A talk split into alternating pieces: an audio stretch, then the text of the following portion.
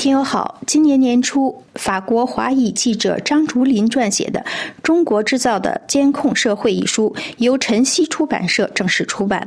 日前，法国资深记者、中国和西藏问题专家、法新社前主编皮埃尔·安托万多内专门撰写了对此书的书评。在今天的《中华世界》节目中，就为您介绍这篇刊登在网站上的书评文章。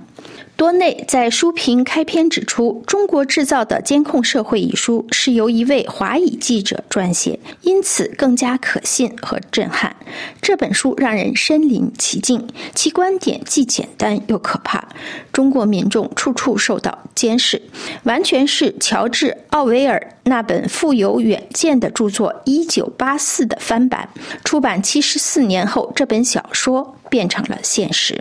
乔治·奥威尔在他的著名小说《一九八四》中这样写道：“谁控制了过去，就控制了未来；谁控制了现在，就控制了过去。”张竹林在自己的书中如是说。这正是中国国家主席习近平二零一二年上台以来精心打造的无情的中国监控系统的真实写照。十一年过去了，在中国，几乎没有人可以奢望自己能逃脱成为漏网之鱼。据估计，很快每个中国人就会有两个监视摄像头，共计二十七亿六千万个。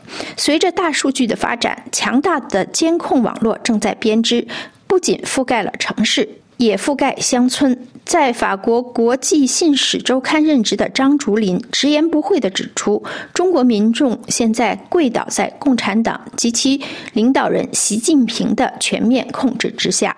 多内认为，在法国生活了十四年的张竹林生于福建，在中国长大，因此他了解中国的方方面面。包括这个经常令人绝望的社会的缺点，多内从几方面分析了张竹林的书：不再抗议、网络攻击如狗血淋头、教育的心理影响、条件反射的行为和社会信用。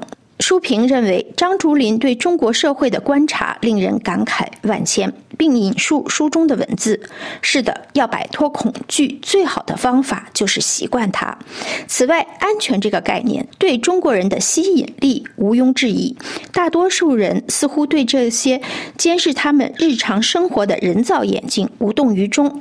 很多人认为这是他们生活安宁的保证，以至于今天北京无可辩驳地成为真正。的主宰，因为与西方人面对这双奥威尔式眼睛的警惕姿态相反，大多数中国人确实认可这双眼睛。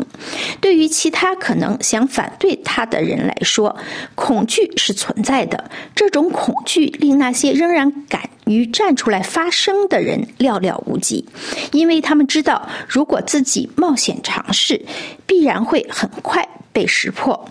如果拒绝屈服，就会受到惩罚。书评文章称，为了实现自己的目标，中国共产党在各个方面展开工作：民族主义色彩、虚假信息、意识形态的炒作，对给中国十四亿人民带来幸福的伟大领袖的个人崇拜。如果主要目的是服从，那么最终目标就更为重要：控制人们的大脑，包括对那些从小学就开始的最年幼的孩童。其目的是让中国人变得绝对顺从。当然，时不时的一些社区因为受够了不公正待遇、房地产集团的掠夺、水和空气的污染，让日常生活难以为继而爆发出一些愤怒，但安全部门很快。就能让他们晋升，从此共产党及其追随者可以高枕无忧了。当然不会再有抗议活动了，也不会再有质疑，因为人们会相信他们正在享受世界上最安全的制度所带来的幸福和物质繁荣。在二零二一年，中国网信办自豪地宣布，十亿三千四百万个账户已经被审查。张竹林指出，在这个拥有十亿四千万人口的国家里，监控被强大的国家宣传机器当作积极因素来宣传，当作缉拿邪恶的法宝。更有甚者，除了传统的审查制度外，如果网民在社交网络上，大胆批评体制，就会遭到来自各方的谩骂。书中介绍了在法国巴黎第一大学求学的中国女留学生黄静在中国的遭遇。张竹林在书中指出，自2013年中国国家主席习近平发出讲好中国故事的号召以来，一个新的宣传时代已经开启，批评变得不可能、不可饶恕，是反中国。他说：“作为世界第二大经济体，中国对国际争议越来越漠不关心。”在最近接受法国电视台采访时，中国驻巴黎大使卢沙野毫不犹豫地使用了“再教育”一词来形容台湾人民。一旦台湾回归中国，张竹林解释说，自己很清楚，近年来这个词在国际社会高度敏感，让人联想到新疆的再教育营，或是险恶的文化大革命。张竹林还在书中回忆了自己是如何被卷入意识形态运动的漩涡，指出意识形态在中国人的心中烙下了印记，并在他们的头脑中留下了一种恐惧的条件反射。教育对心理的腐蚀作用就在那里，像空气一样无形，却又是如此的存在，就像恐惧一样。尽管距离北京有一万公里之遥，它却一直困扰和追逐着在法国或其他地方的中国人。这种恐惧被转化为自我审查、沉默、社会距离、极度警惕、集体偏执、奴役、顺从和逃离。张竹林在书中如是写道：“自2019年以来，就连学龄前儿童也成为党的宣传对象，强调要从娃娃抓起。近年来，中国的意识形态教育得到了极大的加强。上海复旦大学教授、巴黎政治学院客座研究员孙培东解释说：‘无论社会阶层如何，都要下跪。’”他说：“纵观历史，在中国人的记忆中，如果你不是红色血统，就必须下跪。”这位教授驳斥了儒家思想应负全部责任的观点，指出儒家思想无疑重视孝道和顺从伦理。可台湾、日本和韩国都受到了儒家思想的影响，为什么他们没有问题？为什么要叫习近平习叔叔呢？这是一种寻亲。为什么会成为一种时尚？这位学者解释说，因为很多中国人都是跪着的。